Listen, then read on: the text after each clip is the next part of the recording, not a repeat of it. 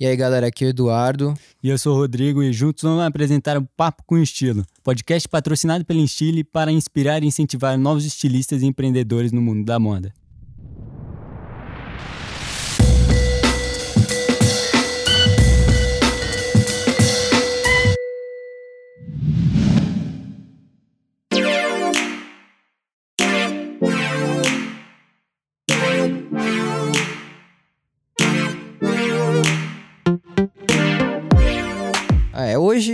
Estamos aqui com as presenças ilustres aqui da minha grande amiga Júlia, querido Antônio e o Alan aqui, os dois da Captive, dois membros ideais, pilares da Captive. A Julinha, né, que já tá também corre de moda desde que eu conheço. Por favor, se apresentem aí, gente. Muito obrigado por estarem aqui presente com a gente no nosso primeiro episódio. Boa tarde. Primeiramente, queria agradecer aí o convite de vocês dois, a oportunidade de poder falar um pouco a nossa visão sobre moda, sobre o negócio da moda em si. Eu vou começar me apresentando. Eu sou o Alan Albert, eu tenho 20 anos, sou de São Mateus, no extremo leste, e eu sou um dos gestores da Captive desde quando a gente fundou lá em 2015. Então faz um tempinho já.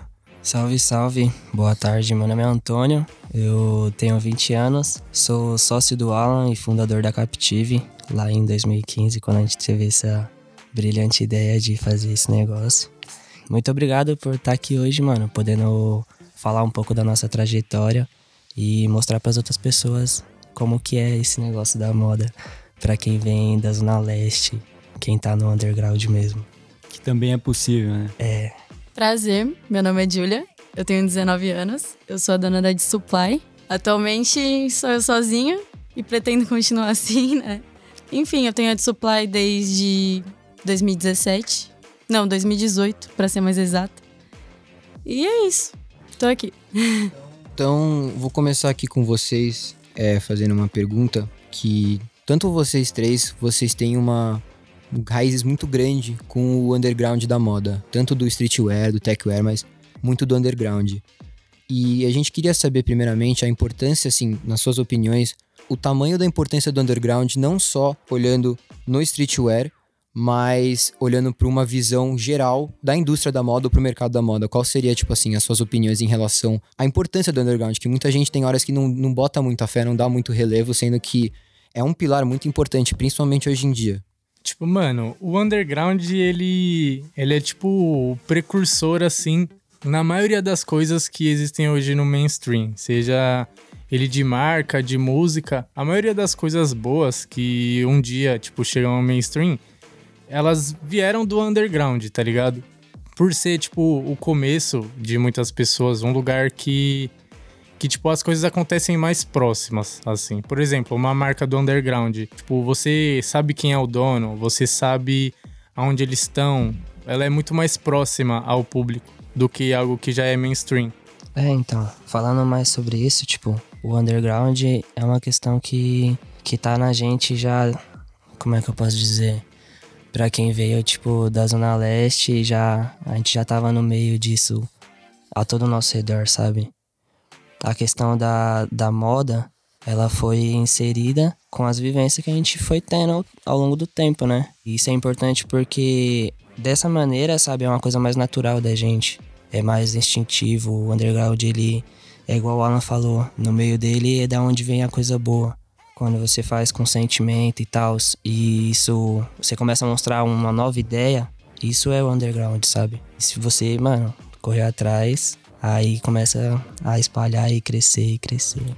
Eu acho que é, é muito mais verídico, acho que é isso, sabe? Porque se fosse um negócio, sei lá, se a gente comparasse com alguma marca mainstream, eu não vou. Eu ia usar o exemplo da Supreme, mas o Supreme também já foi underground e hoje em dia explodiu, mas. Qualquer marca, tipo, viralizada, tipo uma Renner, uma CNA da vida, onde eles têm um, um intuito, um propósito já comercial. Eu acho que o underground, ele é muito mais verídico, porque como você falou, vocês falaram no caso, que ele meio que consegue fazer uma, uma leitura, vamos dizer, tipo, do seu lifestyle, da sua vivência.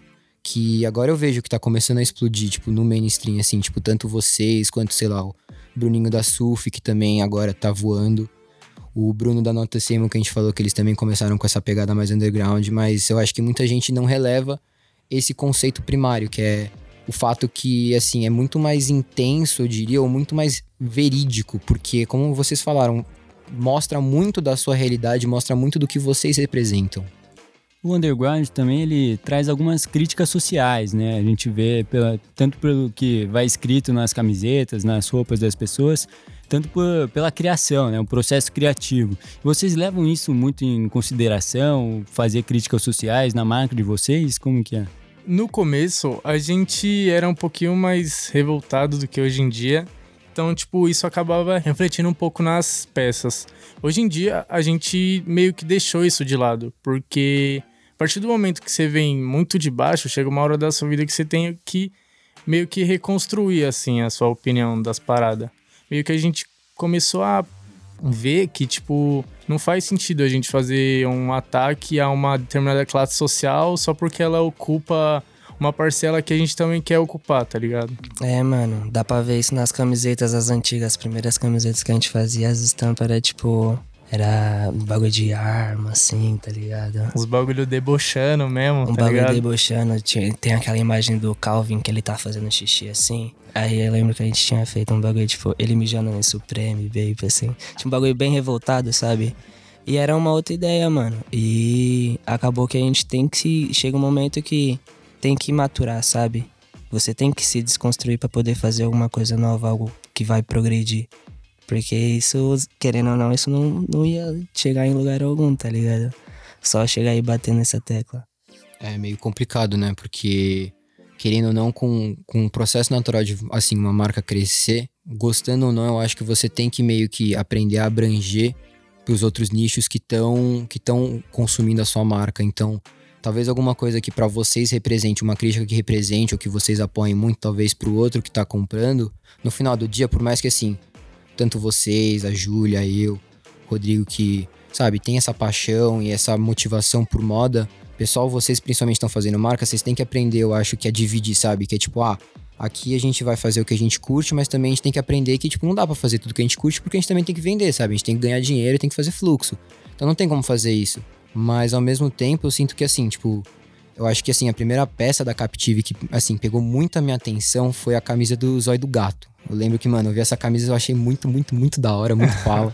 Ah, mas. Ah, essa camisa é icônica, é lendária, mano, essa camisa do Zóio do Gato. E, mano, tipo, pelo menos da minha percepção, quando eu vi, tipo, eu senti que foi uma, meio que uma crítica.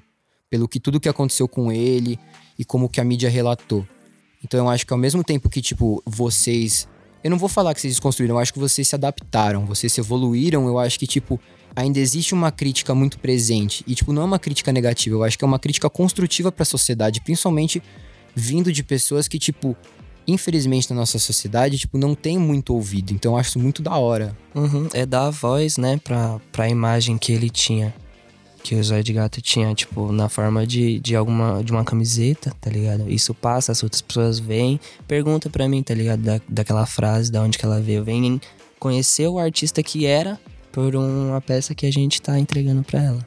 E, mano, foi um bagulho que ficou famoso não só na periferia, tá ligado? Mas, tipo, classe alta também, mano. A gente tem muito cliente do- dos dois lados, tá ligado? E é muito foda, mano, você conseguir fazer um bagulho que tem uma referência do funk, que, tipo, era muito criminalizado naquela época que ele cantava. Tipo, hoje em dia o, o pessoal de classe alta usa a parada, tipo, com orgulho, tá ligado? Mesmo que um tempo atrás, tipo, a mesma pessoa poderia não gostar. Tipo, é foda poder furar essa bolha, tá ligado? Sim. É, vocês acham que, tipo, porque eu vejo, pelo menos assim, muita gente que com marcas assim, com essa mesma intuidade, tanto da Júlia de vocês, dessa mesma pegada, tem muita gente que eu vejo que reclama. Que é muito aquele negócio, tipo, ai, minha marca foi feita para esse público, mas eu vejo muita gente que, tipo, não, não tem noção da vivência que a gente passa usando, que é muito isso, sabe? Que é, vocês falam que vocês têm muito esse pessoal que é da classe alta. Queria saber mais em relação tipo, tanto você também, Julian, que você também tem marca, tipo, o que que vocês... O que que vocês acham sobre isso? Tipo, vocês, vocês têm, vocês, assim, acham um pouco constrangedor, um pouco de vergonha alheia, um pessoal acha também, sabe? Ou vergonha alheia, um negócio mais, tipo, mano, o que que você tá fazendo, sabe? Que eu vejo muito isso, aquele famoso termo, né? O, o mandrake de condomínio, sabe? O famoso mandrake de condomínio que, mano, mora num condô, sabe, no Morumbi, vive falando, ah, favela venceu, favela venceu, mas, sabe, tipo, eu acho que, por exemplo, eu, mano, eu, eu tenho noção, sabe, eu, graças a Deus, eu tenho uma condição financeira boa, eu, eu, não, eu acho extremamente errado você querer implementar a cultura do outro de uma maneira meio romantizada, sendo que você não faz a mínima ideia do que aquela pessoa passa. Então eu queria saber um pouco mais a relação de vocês, sabe? Tanto, principalmente da Júlia também, porque a gente até abordar esse, esse tópico, porque não só eu acho que a Júlia, sabe, eu falei que ela já passou por muito buchicho, mas eu acho que também ela, infelizmente, também na nossa sociedade que é bem machista, acho que ela passa em dobro de problema, porque não só porque vocês vêm desse mundo que as pessoas já têm uma visão meio distorcida de vocês, infelizmente, mas a Julinha também, sabe, ela é mulher, tá ligado? Querendo ou não, por mais que muita gente fala, tipo, ah, não, isso é besteira, mas infelizmente a nossa sociedade é assim, sabe? Então eu queria saber um pouco mais a visão de vocês em relação a isso. Bom, é foda, tipo, esse termo boizinho de condomínio, tá ligado? No começo eu tinha uma cabeça muito limitada, eu não gostava. Eu estudava em escola particular. Por quê? Porque minha mãe deixava de pagar as coisas, deixava de ter uma casa da hora para morar na favela, não ter carro, ter que ficar dependendo de condução, andar na chuva. E aí, tipo, eu vendo as pessoas que eu convivia, que era boizinha, que, tipo, era diferente da minha vivência, eu achava isso ridículo. Eu ficava, tipo, mano, eu não vou vender para você. Desculpa. Isso representa o que eu vivo. E aí era um bagulho muito limitado na minha cabeça, mas hoje eu não penso desse, desse jeito. Tipo, se eu quero passar uma imagem boa, eu quero pôr uma marca, eu quero também, tipo, mano, aproximar as pessoas e fazer com que haja, tipo, não somente uma igualdade no estilo, na, no jeito de pensar, mas, mano, eu quero transparecer uma coisa boa, tá ligado? Não uma coisa que eu vá tipo, discriminar as pessoas só pela classe social. Muito pelo contrário, mano. Eu quero aproximar. Eu quero fazer todo mundo ter uma visão diferente do que é a periferia, do que é o estilo de moda na favela. Eu acho isso muito legal, que foi o que eles falaram também, né? Que essa, essa mudança no processo criativo de vocês, que vocês passaram a querer também estar tá lá naquela classe social, querer sair da, da onde vocês estavam, mas a marca de vocês se refletia muito aonde vocês estavam e também várias críticas sociais. E essa mudança é muito importante, né? Porque você passa a ser de ser nichado, você deixa de ser muito nichado para atingir um público muito maior. É, um, é business, né? Você tem que fazer isso alguma hora, senão você nunca vai crescer. Verdade. A gente tem na cabeça que a gente quer ser uma marca da hora por, por ter produtos da hora, não, tipo, ser lembrado por ser só uma marca de quebrada, tá ligado? Exato. Tipo, isso a gente já é, mano, já é nosso, tá ligado? A gente quer ser lembrado, mano, por fazer umas paradas foda, tá ligado? Tipo, lançar umas coleção foda, fazer uns eventos foda, tá ligado? As saídas de vocês sempre vão estar tá lá, né? É, tipo, não tem como arrancar, tá ligado? Exatamente.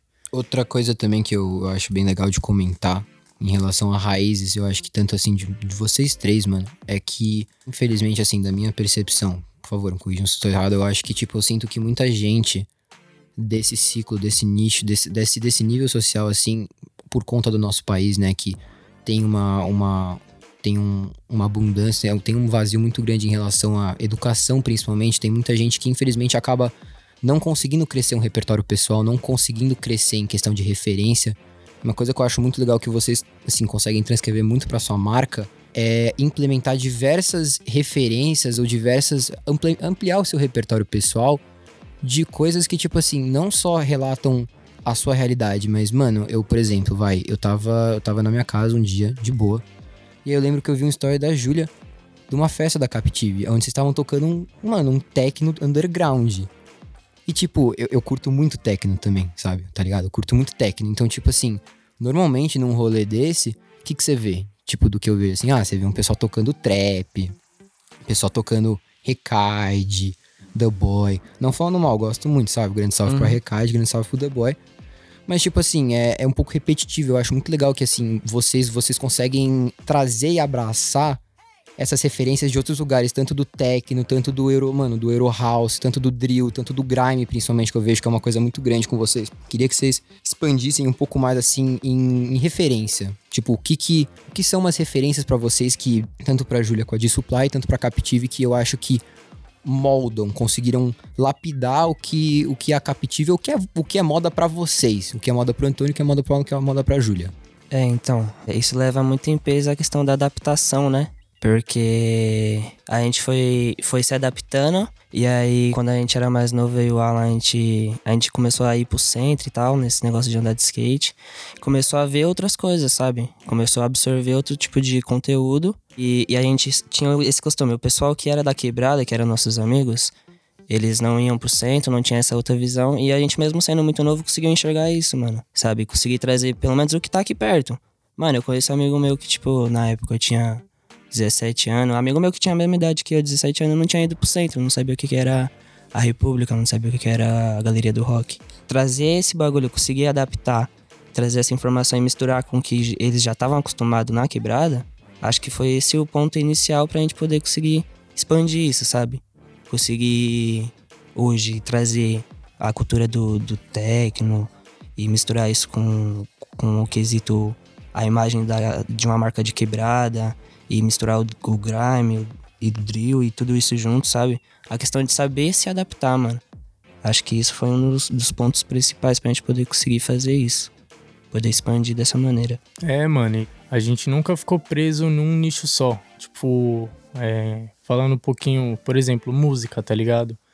Tem muita gente que, mano, é de quebrada, tá ligado? E só ouve funk, mano. Tipo, funk o dia inteiro, todo dia, tá ligado? Não que isso seja ruim, tá ligado? Cada um ouve o que gosta, mas, tipo, a gente tem, mano, puxou referência de muitos estilos, mano. Tipo, a gente começou ouvindo rap, tá ligado? A gente tava muito presente no, no começo, na disseminação do trap, tá ligado? Aqui no Brasil, em São Paulo. Tipo, a gente também pega muita referência de UK, França, tá ligado? Que é o grime, o drill. Tipo, muita referência do techno, mano. Tipo, nós gostamos de techno pra caralho, mano. Tipo, se pudesse colocar numa balança, assim, tipo, mano, o estilo de música, técnico, techno ia ser, tipo, um dos mais pesados. Mas, tipo, isso faz a gente ter contato com outras vivências, tá ligado? E absorver muita referência, mano. Tipo, não só referência de ver bagulho na internet, mas, tipo, de viver mesmo as paradas. E, tipo, essas paradas que a gente vive é o que traz as referências mais fortes, assim, pra gente, mano. Tipo, mais original mesmo, tá ligado? Sim. E você, Julia? Bom, pra mim, moda é conhecimento. Moda é tecnologia, moda é, mano, tudo isso. É que nem o Antônio falou. Cada vez que você vai tendo contato com mais coisas, você vai absorvendo a melhor parte. E é a junção de tudo. Pra mim, moda é isso. Ah, e é, é muito engraçado porque eu, eu me relaciono muito com esse negócio que você falou. Obviamente de uma maneira diferente, porque tanto pelo menos com as pessoas que eu convivo, é, é muito assim, é onde eles são muito fechados, é onde ah, a gente só escuta esse tipo de música, a gente só vai para esse tipo de rolê, a gente só convive com esse tipo de gente. E assim, é, é, é, meio, é meio complicado isso, porque como vocês falaram, eu acho que isso, isso limita muito as pessoas. Quando você fica preso nesse nicho, nesse loop infinito de repertório, você nunca expande tanto para você quanto para a sua marca, tipo, tanto para sua marca quanto para sua própria personalidade. E é engraçado porque quando eu, quando eu tinha uns 15, 16, eu comecei muito a curtir, eu comecei assim, a entrar muito, muito em, sabe? Comecei, tipo, na verdade com 15, tipo, acho que comecei como qualquer moleque normal, tipo, eu, sabe, era meio que os primórdios assim, quando o streetwear tava subindo. Aí eu lembro que na época eu só gostava de Jordan. Só gostava de Jordan, só gostava de Supreme, só gostava de Bape. Achava o resto uma bosta. Lembro que eu vi pela primeira vez quando eu vi um Yeezy na minha frente, eu achei ridículo. Eu falei, mano, nunca que eu vou usar isso, nunca jamais. Cá estou eu, mano, dois anos depois, com 16 anos, eu tinha. Tava na fila da Adidas com, mano, quatro Yeezy na mão, sabe? E assim, mesmo com essa idade crescendo, eu acho que é, é muito natural para pessoas assim, com, com esse tipo de visão, de você sempre lapidar o que você gosta. Então eu lembro que, tipo, eu hoje em dia não curto mais. Tipo assim, respeito, acho a marca legal, mas eu não curto mais Supreme. Hoje em dia eu curto mais, mano, camiseta de merch, assim. Eu curto muito coisa high-tech, tipo tech wear, principalmente high-end street, tipo, mano, Rick Owens, Raf Simmons, que são umas coisas que acho muito da hora. Que assim, pra alguma pessoa normal vai olhar. Tipo, e assim, eu nem julgo, porque real, os bagulho do Rick, você dá uma olhada e você fala, mano, que porra é essa, tá ligado?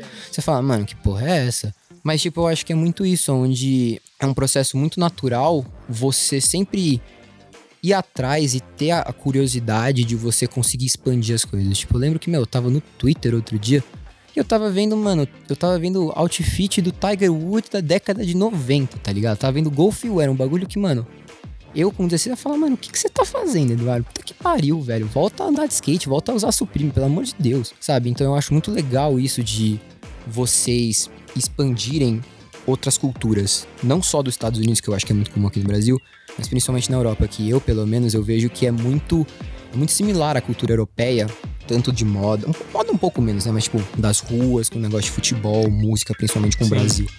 Então eu acho muito legal, assim.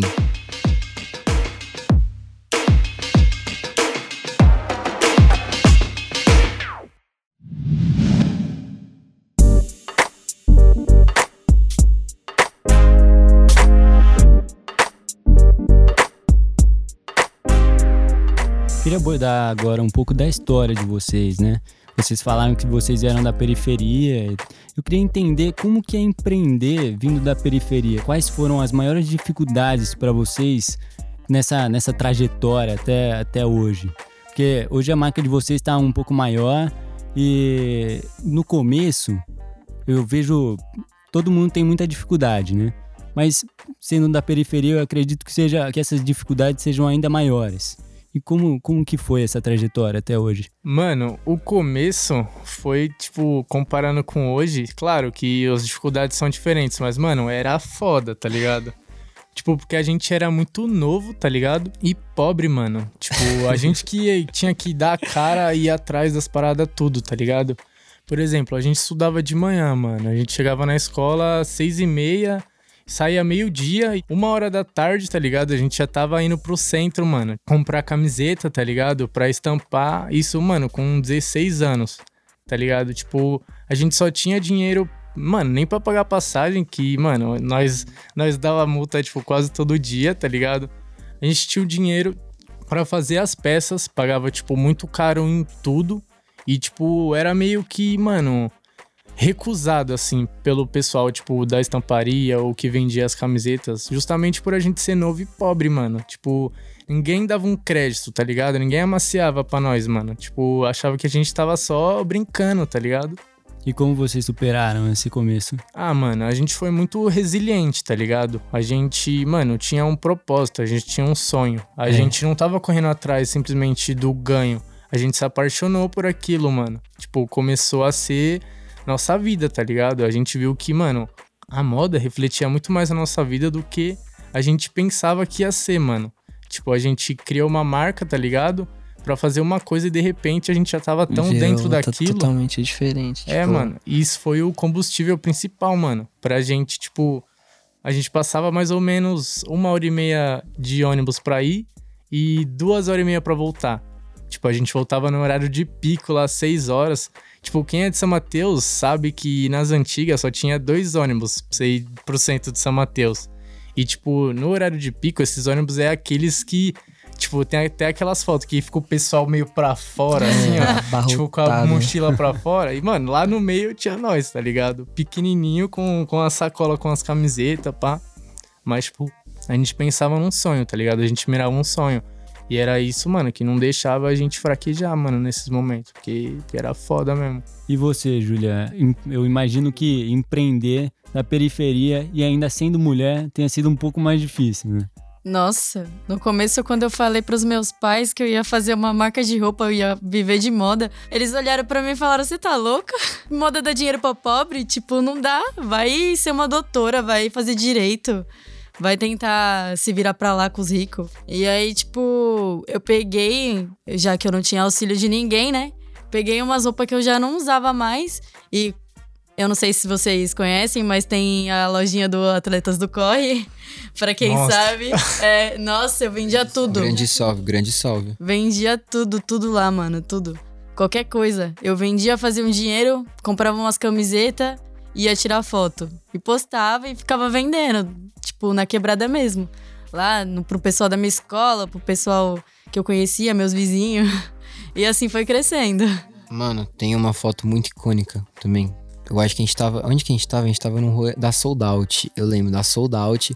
E, mano, é uma foto do BP e do Janzinho com a, com a camisa da D-Supply. É. Você tá- você sabe o que eu tô falando, né? Sim. Mano, essa foto é um negócio que, mano, não sei porque me marca muito. Tipo, o BPzinho, mano, com o quê? Mano, 1,65 de altura. O Jean com 12 anos de idade. Jean, lembra- sabe, aquele. O, o gordinho do outfit, sabe? Daquele vídeo que viralizou. Então, tipo, a gente conhece eles. E o BP é um influencer de moda bem, bem famoso, assim, na área do street underground. E, mano, eu lembro que essa foto, mano, a Júlia bateu essa foto, mano, foi um negócio muito animal, assim. Eu lembro que Foi, foi muito chave. Nossa, eu olhei pra mano. você e falei, caralho, mano. Aí sim, mano, eu falei, mano, muito foda. Só pra, mano, implementar, eu acho uma coisa muito legal que os três, assim, eu, eu vi uma temática bem similar com os três, que assim, e eu, eu já refleti muito nisso, porque, tipo, quando alguma coisa pra você se torna, não, não é só um negócio de ganhar dinheiro, mas é uma paixão. Tipo, eu vejo que tantos vocês três, tipo, todo mundo aqui, na real, tipo, é apaixonado por moda, sabe? Não é só um negócio de ganhar dinheiro. Eu acho que, tipo, isso mostra, tipo, dá um ênfase tão grande da- dentro da tua marca, porque, tipo, você vê que, tipo, mano, você, você não tá fazendo isso pra ganhar dinheiro, você bota, mano, você, você bota tempo, você bota suas lágrimas, você bota teu sangue nisso, sabe? Tipo, você realmente, mano, dá uma parte de si pro seu consumidor, mano, e eu acho isso muito, muito foda, cara, eu só queria implementar. Você tem que começar pelo porquê, né? Você tem que ter um porquê, senão você não vai pra frente. Isso. Porque, mano, nos piores momentos é aquele porquê que vai te segurar, mano. Tá ligado? Se o seu porquê não te segurar, mano, é que você não gosta daquilo que você tá fazendo mesmo. Exatamente. Eu acho legal mostrar pra todo mundo que mesmo você começando da periferia e te fala e as pessoas fa- falando pra você que não tem pra onde ir, que aquilo não dá dinheiro, só dá, só dá dinheiro pra rico, que você tem que ser influente pra poder começar, tem sim uma oportunidade no fim do túnel. Tem, mano. É só só batalhar que você chega lá, né? É só correr atrás, mano. Não tem essa de não dar dinheiro. O dinheiro, ele, ele é uma consequência das suas atitudes, sabe? Você não pode mirar ele. É igual o Alan sempre fala pra mim, mano. Você não pode mirar ele como ponto final. Você não vai chegar lá no final e pronto, conseguir o dinheiro. Você, ele é só um negócio que vai te ajudar no meio do caminho, mano. É consequência você conseguir ele, tá ligado? A gente começou a marca, tipo, focando em, pô, queria ter dinheiro pra comprar uma peça de skate e tal. E aí, depois, quando a gente começou, tipo, a realmente movimentar mais dinheiro que tinha essa condição, tipo, a gente tava comprando outras coisas, sabe? Tipo, aí já não era mais o foco principal, tá ligado? Se tornou outra coisa, se tornou moda, tá ligado? E se vocês tivessem focado no dinheiro, teriam parado por ali, né? É, mano. Exatamente, mano. Porque, tipo, comparando com, sei lá, um jovem aprendiz, alguém que ganha próximo de um salário mínimo, mano. Tipo, a gente não ganhava nada, tá ligado? a gente só. Era vivia duro, mano. Vivia duro e fazendo camiseta e, tipo, já teve várias vezes que nós se encontrava assim, mano. Tipo, ia pra um jet só com dar a volta e, mano, vivia bem, porque aproveitava, tá ligado? Tipo, aproveitava mesmo, mano. E, cara, eu acho legal a gente mostrar que a marca de vocês também pensa em sustentabilidade, né? Sim. Eu, eu vi isso no Instagram de vocês e achei muito legal. Eu falei, pô, mesmo tendo toda a crítica social, eu acho que pensar em sustentabilidade hoje é, um, é o principal para você criar uma marca, né? Porque Mano, é essencial pensar em, em sustentabilidade, ainda mais no mundo que a gente tem hoje. Se a gente não pensar nisso, é osso. E é uma coisa, eu acho que mais prominente hoje em dia. Tipo, você vê, por exemplo, a Adidas com a marca, né? A, a série deles, o Parley, que eles usam, se não me engano, acho que plástico do, do Plástico oceano, do oceano. oceano pra fazer ultrabush ou, ou, ou é, tênis com Prime Knit, né? Então eu acho que, assim, com, com mais tempo que a- as coisas. Acho que, sabe, eu acho que com esse tempo, principalmente agora com a época de pandemia e tudo isso, eu acho que um, um dos tópicos muito abrangentes, sabe, muito populares, assim, esse negócio de sustentabilidade. E é como o Rodrigo falou e vocês também, eu acho que é um negócio essencial, sabe? Se vocês quiserem dar uma expandida em relação a isso, fala um pouco como é a seleção de materiais que vocês fazem e o que, que vocês pensam no quesito sustentabilidade, né, na marca de vocês. Tipo assim, a gente tentar ao máximo alinhar o conceito de sustentabilidade com a qualidade dos produtos. Sustentabilidade, eu acho que ela é o único caminho possível pra gente seguir a partir de agora, porque a gente é novo, tipo, acho que todo mundo aqui tem por volta de 20 anos. A gente falando de sustentabilidade, a gente vai estar falando do mundo que a gente vai estar vivendo daqui a 30 anos, tá ligado? Então, se você não prestar atenção em sustentabilidade, você meio que vai estar furando o seu pneu ali, tá ligado? Dando um tiro no pé. É, né? dando um tiro no pé, mano. A gente tenta aliar isso com tudo, desde o do tecido da camiseta que a gente usa, tá ligado? E vai atrás dos BCI da vida, mano. Tipo, procura sobre a fábrica, tá ligado? Quanto, mano, a o forma que a gente. do, O descarte dos nossos produtos. dos retalhos, chega retalho de tecido, fazer o descarte corretamente, reutilizar aquilo pra alguma coisa. Sim. Tipo, até em questão de embalagem mesmo, tipo, não fazer chuva de plástico, tá ligado? Tipo, tentar fazer uma parada que seja ao mesmo tempo bonita e não agrida o ambiente, seja algo reciclável, tá ligado? Que a pessoa possa usar não só uma vez só, ou tipo desembalar a parada e jogar tudo no lixo, mas que ela possa reutilizar para várias outras coisas, tá ligado?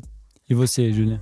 Bom, penso da mesma forma. Tipo, fazer peças mais versáteis, que, tipo, não seja só uma embalagem, como a Alan falou, seja uma bolsa, um acessório, que você possa fazer outras coisas com aquilo.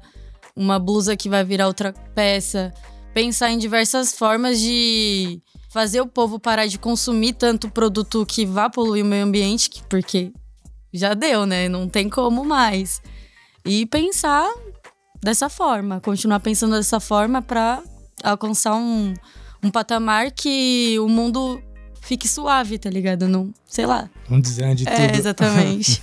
E vocês têm essa, esse pensamento desde o início da marca ou isso foi mudando, foi evoluindo? Mano, eu acho que foi uma construção. Porque no início da marca, tipo, a gente não, não tinha esse foco. Até geral também não tinha esse foco. Tipo, de uns, de uns anos pra cá que o pessoal começou a pegar mesmo nessa tecla. Tipo, aparecer várias notícias, tá ligado? O pessoal sentir mesmo na pele as mudanças climáticas.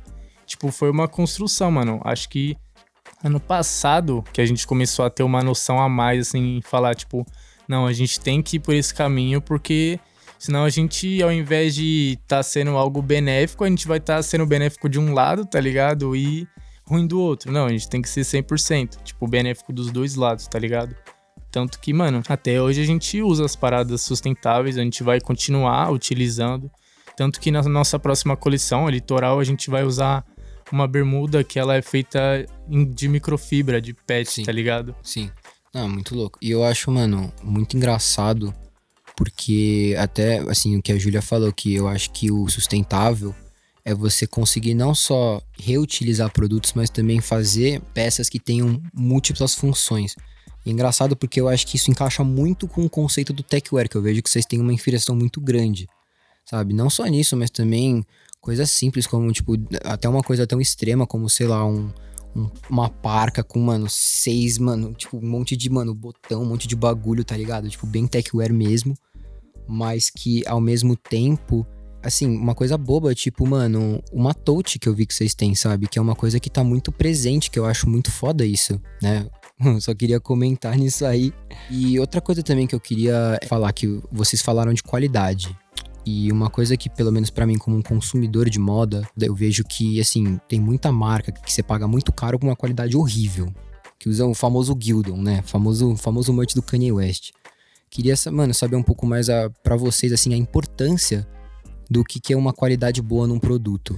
Tipo assim, mano, um produto com qualidade boa, tá ligado? É um produto que eu vou usar com orgulho maior, tá ligado? E eu vou poder usar ele com orgulho maior por mais tempo, tá ligado? Tipo, é meio foda, mano, você comprar uma parada com uma certa expectativa e ter aquela quebra de expectativa quando o produto chega. Que na real de- deveria ser a, o clímax da compra, tá ligado? Mano, questão de qualidade, ultimamente a gente tá usando uns tecidos, tipo, que são sustentáveis e ao mesmo tempo estão trazendo essa qualidade pra gente.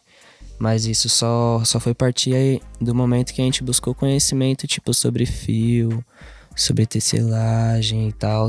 Hoje a gente tem uma peça que a gente consegue saber qual é o fio dela, a penteação, qual, da onde que ele veio. Ah, Isso dá muito mais valor final pro nosso produto, sabe? Esse negócio de você receber o produto e ele atingir e superar suas expectativas, isso vale toda aquela grana que você dá no, no produto. Esse pessoal que, tipo, faz esse bagulho de às vezes vender um, um bagulho que é muito bonito, mas quando você pega ele não, não atende às suas expectativas, é, acho que isso acaba estragando não só a questão do, da imagem da marca, mas num geral para todo mundo que tá em volta, pro mercado, tá ligado? Não só a su- os caras vão ver. Se você tá no streetwear, se você é underground e faz um bagulho desse, os caras vão olhar pra minha marca ou pra marca de algum amigo que seja e vai pensar a mesma coisa, tá ligado? Se a gente faz isso partindo desse ponto, a gente tá falando pro, pro nosso companheiro, tá ligado? Pra quem tá tentando correndo atrás, mano, faz certinho, faz bonitinho, corre atrás, pesquisa, estuda, busca conhecimento, porque você melhorando o seu, melhora de todo mundo em volta, mano. E é isso que a gente faz pra gente. E a gente procura conhecimento pra poder entregar uma peça boa, pra que o meu amigo olha a minha peça e fala: caralho, eu quero fazer melhor ainda. Tá ligado? Isso mesmo.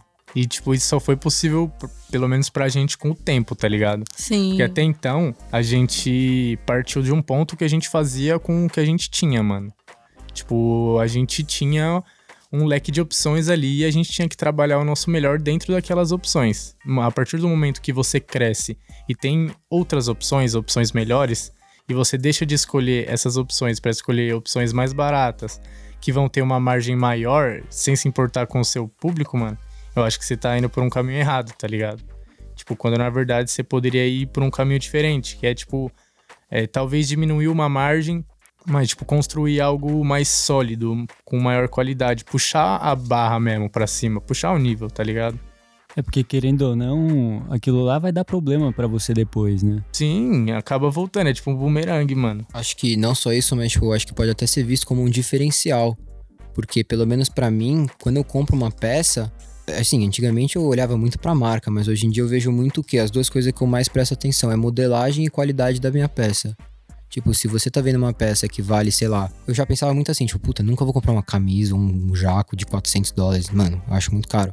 Mas depois que você tem um repertório, você fala, mano, olha, olha, olha o nível de qualidade dessa peça, olha o nível de qualidade no caimento. Tipo, eu acho que é um diferencial muito grande, acho que para mim e pra qualquer pessoa que, tipo, realmente tem um olho mais apurado para isso. Sim, mano. Principalmente no Brasil, tá ligado? Que, tipo, o mercado de moda no Brasil ele é muito grande.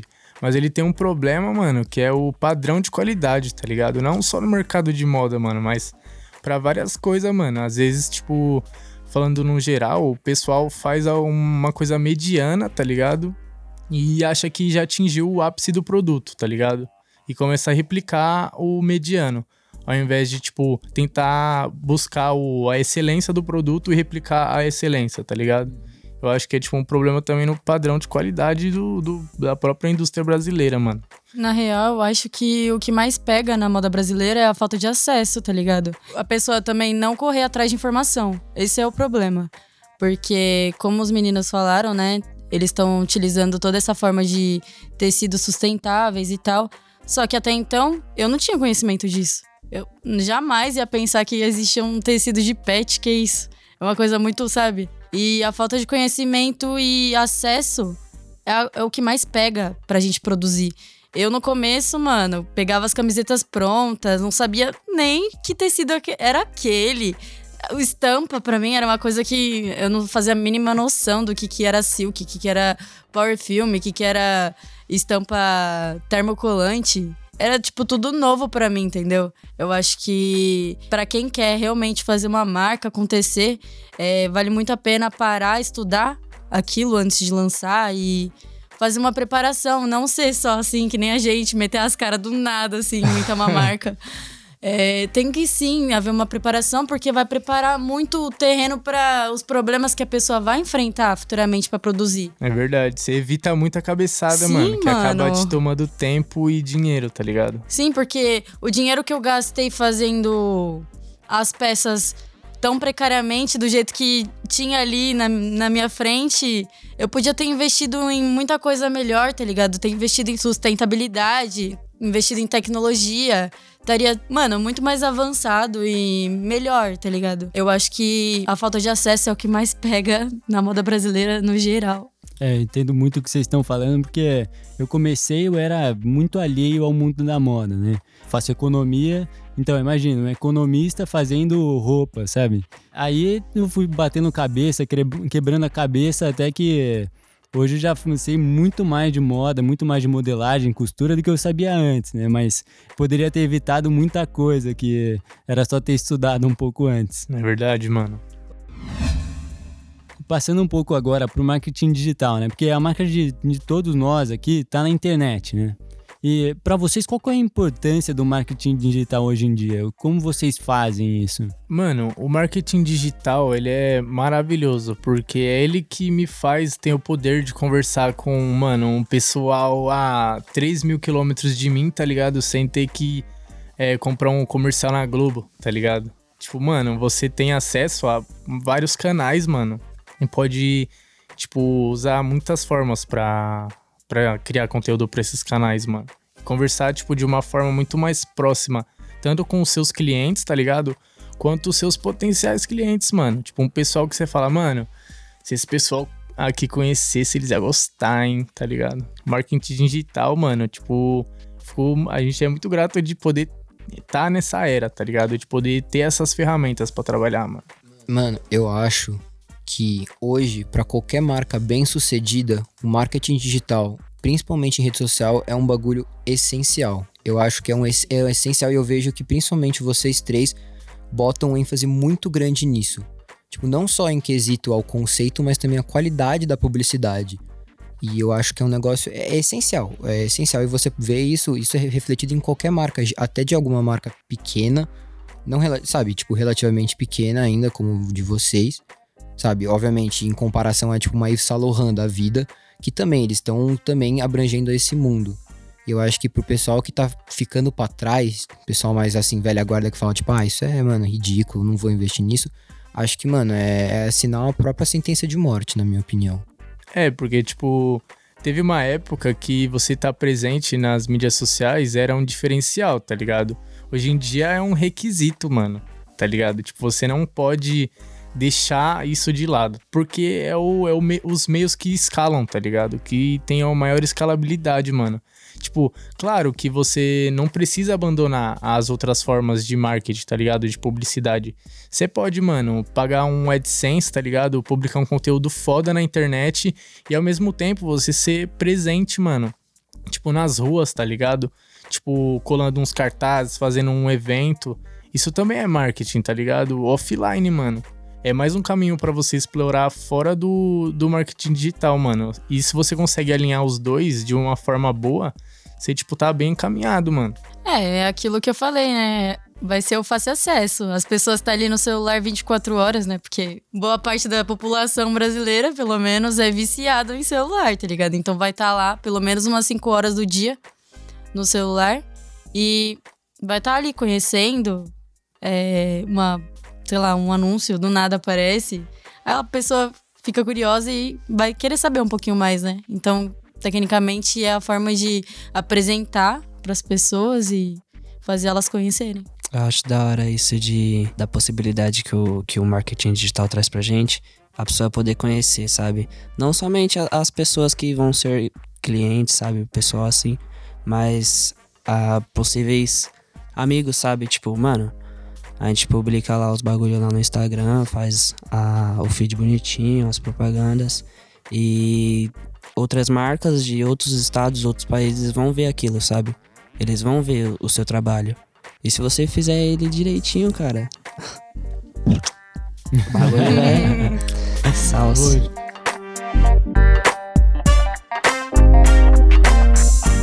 Bem, é, infelizmente o nosso tempo hoje está acabando, mas novamente eu queria agradecer os três por comparecerem assim e abrirem nosso, nosso novo projeto com chave de ouro, na minha opinião. Muito, muito, muito, muitíssimo obrigado a vocês três. Satisfação, mano. Nós. Nossa, muito obrigado, mano. Foi muito bom ter vocês aqui, mostrando, né, para as pessoas que que sempre é possível você crescer no mercado da moda, mesmo saindo da periferia, mesmo, mesmo tendo muitas dificuldades. Sim, mano. Sempre é possível. Independente de onde você for, mano. É só correr atrás. É, não se fazer de vítima, tá ligado? Dar Sim. a cara a tapa, mano. E. Seja é você. Ir pra cima, se errar, aprende com o erro e mete marcha, mano tá ligado? Vocês têm algum último recadinho, assim, para dar pra rapaziada que tá escutando a gente, que vocês querem, gostariam de falar, assim? Julinha, vocês dois aí, vocês têm algum recado? Ah, é aquele ditado bem clichê, não desiste do seu sonho, mano. É isso, faz acontecer. Mano, seja você, tá ligado? Faça suas vontades, não guarde, não guarde nada dentro de você. É, mano, o meu recado é: se você tem uma ideia ali, ela parece muito boa na sua cabeça ao ponto de não te deixar dormir, mano, não perde tempo que você que vai ser o cara que tem que realizar essa ideia, mano, tá ligado? E pra papo de ir pra cima mesmo do sonho, mano. Porque no mundo de hoje, tipo, muita gente parece que enxerga os sonhos como algo muito distante, tá ligado? Meio impossível, né, Isso, mano? Isso, algo irreal, fora da realidade. E acabam entrando num, numa rotina, mano que não, tipo, dá um tesão de viver assim, tá ligado? Acaba entrando numa rotina que às vezes a pessoa mesmo não quer estar tá ali. Ela só pensa, tipo, e se eu fizesse tal coisa? Então, tipo, um recado pras pessoas, mano. Se alguém estiver ouvindo, estiver nessa, nessa situação, mano, vai sem medo, tá ligado? Você vai errar, mas você vai ter força para levantar e continuar, mano. Essa é, essa é a palavra. Bom, muito obrigado então. Então agora finalizamos nosso primeiro episódio do podcast Papo com Estilo.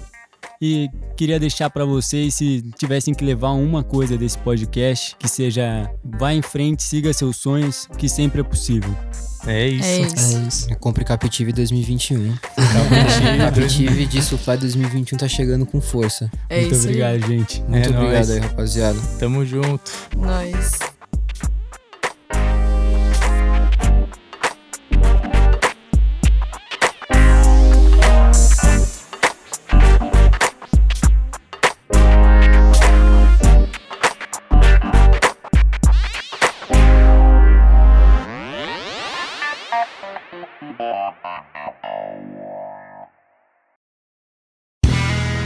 Este podcast foi editado por Play Áudios.